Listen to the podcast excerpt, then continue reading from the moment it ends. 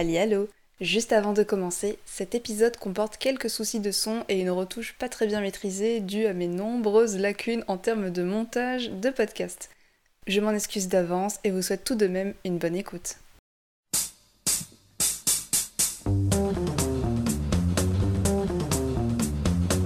Hallo et bienvenue dans ce nouvel épisode de Frigan, le podcast. Ici, on parle sauvetage de légumes, gratuité, poubelle et fair-tyler. Bref, si tu veux lutter contre le gaspillage alimentaire et économiser, c'est tout de suite dans Frigan, le podcast.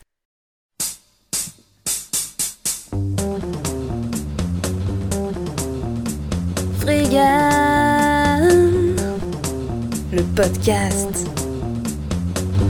Si tu viens d'arriver, déjà bienvenue. Ceci est le deuxième épisode de ce podcast. Tu peux donc sans problème aller écouter le premier si ce n'est pas déjà fait, où j'abordais l'histoire du friganisme. Et si tu ne sais pas du tout ce que c'est le friganisme, tu peux donc soit écouter ce premier épisode, mais pour résumer parce que je suis trop gentille, le friganisme c'est lutter contre le gaspillage des ressources tout en obtenant des choses gratuitement. Ça t'intéresse? Écoute donc la suite. De manière globale et générale, j'ai créé ce podcast afin de parler de friganisme, de faire découvrir ce concept que je trouve juste fantastique, de répondre aux nombreuses questions que l'on me pose sur Instagram et de donner des astuces, conseils et méthodes pour pouvoir récupérer un max de trucs gratuitement. J'allais débuter ce deuxième épisode sans me présenter. Derrière ce micro, gratuit également, il y a moi, Cora, l'hôte de ce podcast, à peine plus connue sous le nom de La Friglaneuse sur Instagram, où je poste majoritairement mes photos et recettes vegan. Si tu es une personne un peu gourmande, je t'invite à me suivre, cela pourrait te plaire. Et si tu es prêt pour la suite, c'est parti, let's go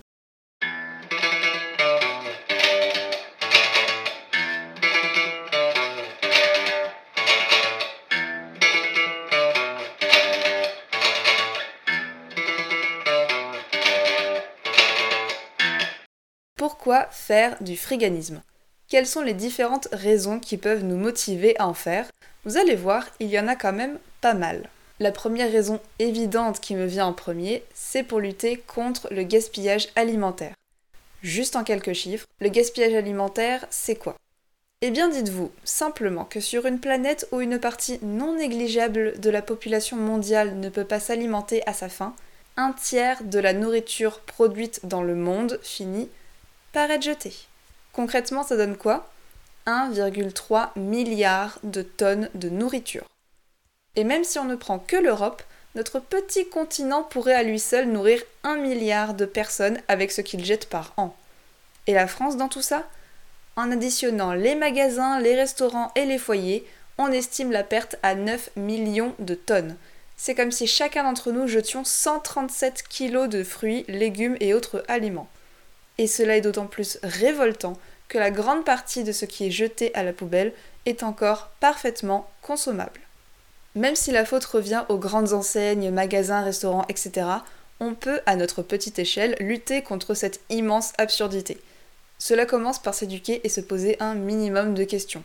Par exemple, savoir que les dates limites de consommation ne sont que des indications. Par exemple, ce paquet de riz est périmé depuis une semaine? Alors ok, l'emballage, il dit ça mais je suis sûre qu'il est en parfait état ce riz. Les ingrédients secs d'ailleurs peuvent se garder des années sans pourrir.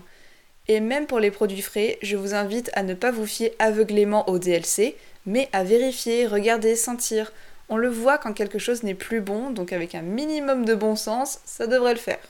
Alors ça c'est vraiment pour les choses que l'on jette nous personnellement, mais ça reste du petit geste de colibri. C'est super de faire attention, mais ce n'est pas ça qui va faire pencher la balance.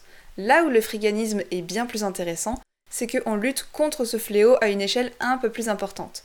En récupérant des aliments destinés à la poubelle, on sauve déjà cette partie-là, mais forcément que maintenant que le frigo est bien rempli de toute cette nourriture, on va moins acheter, moins consommer et donc ralentir le processus de surproduction et faire baisser la demande. Ouais, j'ai fait bac ES au lycée. C'est presque une action engagée et politique. On profite des gros magasins en les boycottant. C'est un peu comme leur dire Je me sers de ce que vous jetez bêtement, mais je n'achète plus chez vous. Voici donc cette première raison qui est lutter contre le gaspillage alimentaire.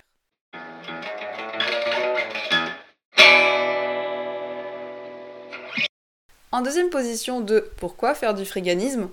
Bah parce que c'est gratuit. Qui ne rêve pas d'avoir des vêtements, de la nourriture ou des meubles sans verser un seul centime?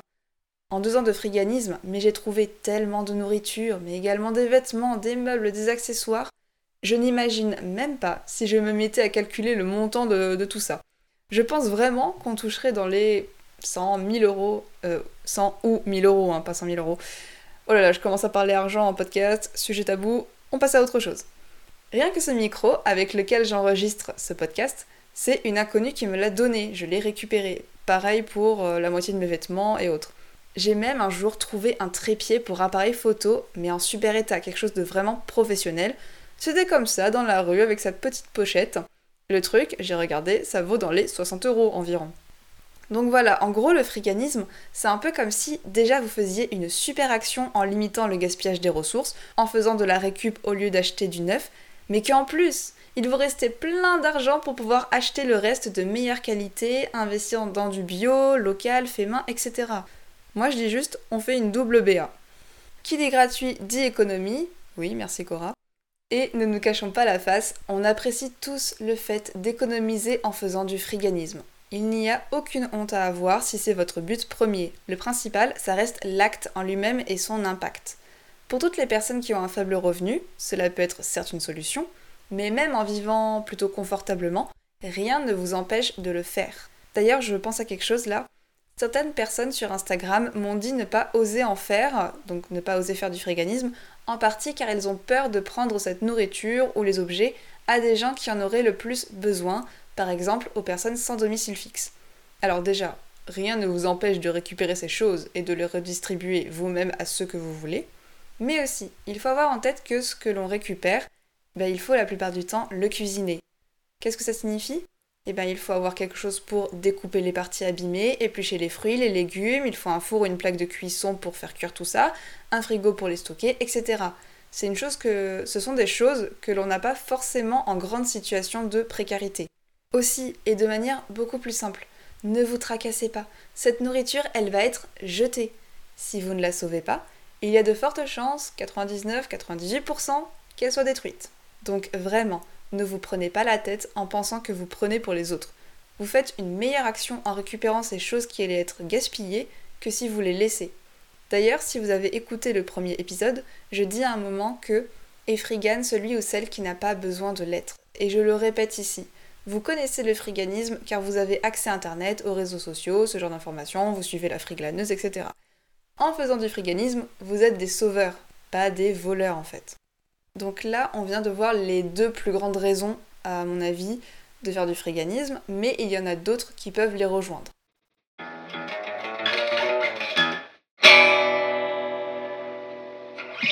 Troisième raison de se lancer dans le friganisme, c'est que cela permet d'éviter d'acheter neuf. Si on regarde bien, il y a énormément de choses que l'on peut éviter d'acheter neuf et peut-être que beaucoup d'entre vous le font déjà en cherchant sur des sites ou en vide-grenier pour les accessoires, peut-être les meubles ou encore les vêtements en fripe. Je ne vous apprends sans doute rien, mais cela permet de donner une seconde vie à des choses en bon état qui peuvent encore servir, plutôt que d'alimenter le grand système de la consommation à outrance et de la surproduction. J'ai même, de manière très personnelle, carrément développé ce que je peux appeler un, un mindset, une manière de penser, où je ne dis plus il faut que j'achète telle ou telle chose, mais il faut que je trouve. Trouver dans la rue, demander aux connaissances s'ils n'ont pas la chose en question dont ils ne se servent pas et qu'ils peuvent vous prêter ou donner, chercher sur internet dans des groupes Facebook ou des applis de dons, etc. Vous serez vraiment étonné de voir le nombre de choses que vous pouvez récupérer gratuitement en cherchant bien et en étant astucieux. Je digresse même un peu du friganisme pour parler du minimalisme, mais le fait de ne pas acheter neuf dans l'immédiat, mais à l'inverse de prendre mon temps, de chercher ou d'attendre de trouver quelque chose, me fait très souvent réaliser que je n'en ai finalement pas plus besoin que cela, parce que bah, je passe tout simplement du temps sans cette chose, et que j'arrive à me débrouiller sans. Bon, on va retourner à nos raisons.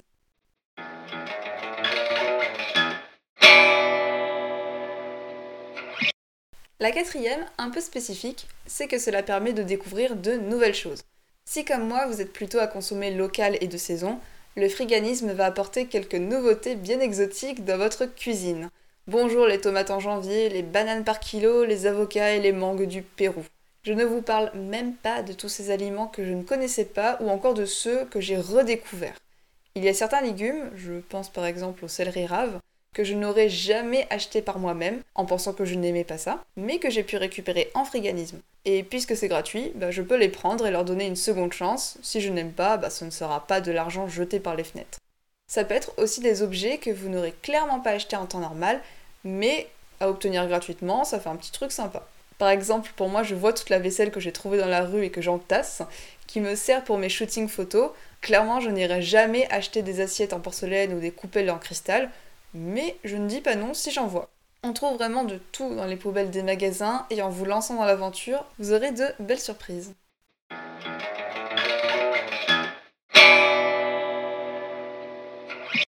J'arrive à la dernière raison, peut-être un peu perchée, mais je voulais la mentionner.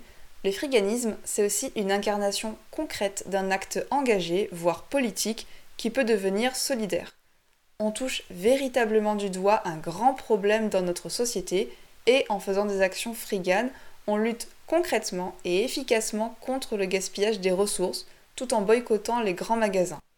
On peut vraiment faire quelque chose de fort avec ce mouvement. On peut avoir un impact environnemental déjà, mais on peut aussi faire des actions solidaires comme récupérer de la nourriture, puis la cuisiner pour ensuite la distribuer à des gens qui en auraient besoin, ou organiser des dons d'objets ou de vêtements avec des choses que l'on aurait récupérées. Bref, il y a vraiment énormément à faire sans faire entrer d'argent dans le jeu, et je suis sûre que vous aurez plein d'autres idées et initiatives à monter.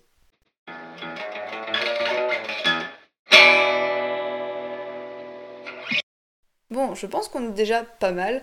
Si avec toutes ces raisons vous n'êtes toujours pas motivé, eh bien c'est juste que ce n'est pas fait pour vous et ce n'est pas grave.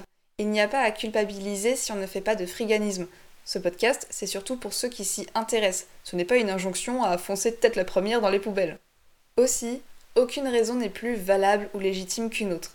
Il n'y a pas de mauvaise raison d'aller glaner. Il faut surtout penser aux conséquences. Même si on fait ça pour des raisons financières, l'impact il est quand même créé et la nourriture elle est sauvée des poubelles. Donc vraiment, et je le répète, il n'y a pas de mauvaise raison. Je vais quand même terminer ce podcast en mentionnant les raisons de ne pas faire du friganisme ou plutôt dans quelle situation il vaut mieux éviter d'en faire. Déjà, si vous n'avez pas beaucoup de temps, le friganisme, ça risque d'être très compliqué. Il faut être assez disponible pour déjà chercher les endroits, si vous faites les containers par exemple, puis bien sûr avoir le temps de les faire ou d'aller glaner sur les fins de marché, mais ensuite il faut rentrer chez soi et s'occuper de ce que l'on vient de récupérer. Donc tout laver, trier, enlever les parties abîmées, réfléchir à ce que l'on va faire avec, cuisiner le tout, etc.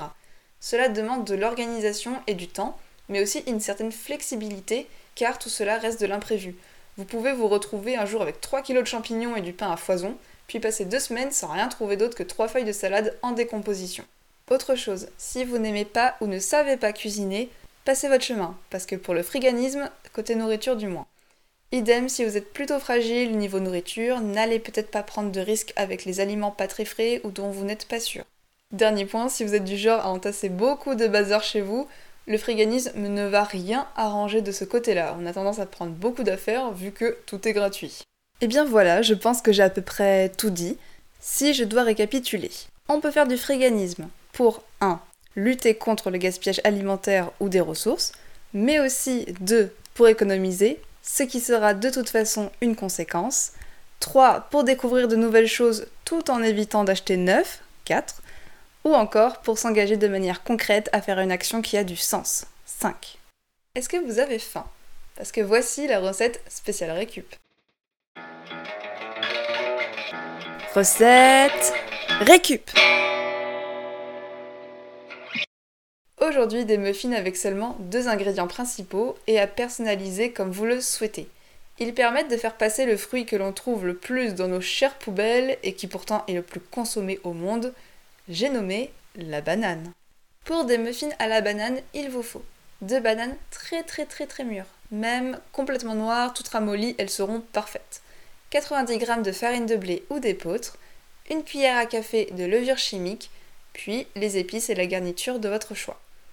Écrasez les bananes en purée, puis mélangez avec tout le reste. Transvasez dans des moules à muffins et faites cuire 20 minutes à 180 degrés dans un four préchauffé laissez les muffins refroidir et dégustez. Bon appétit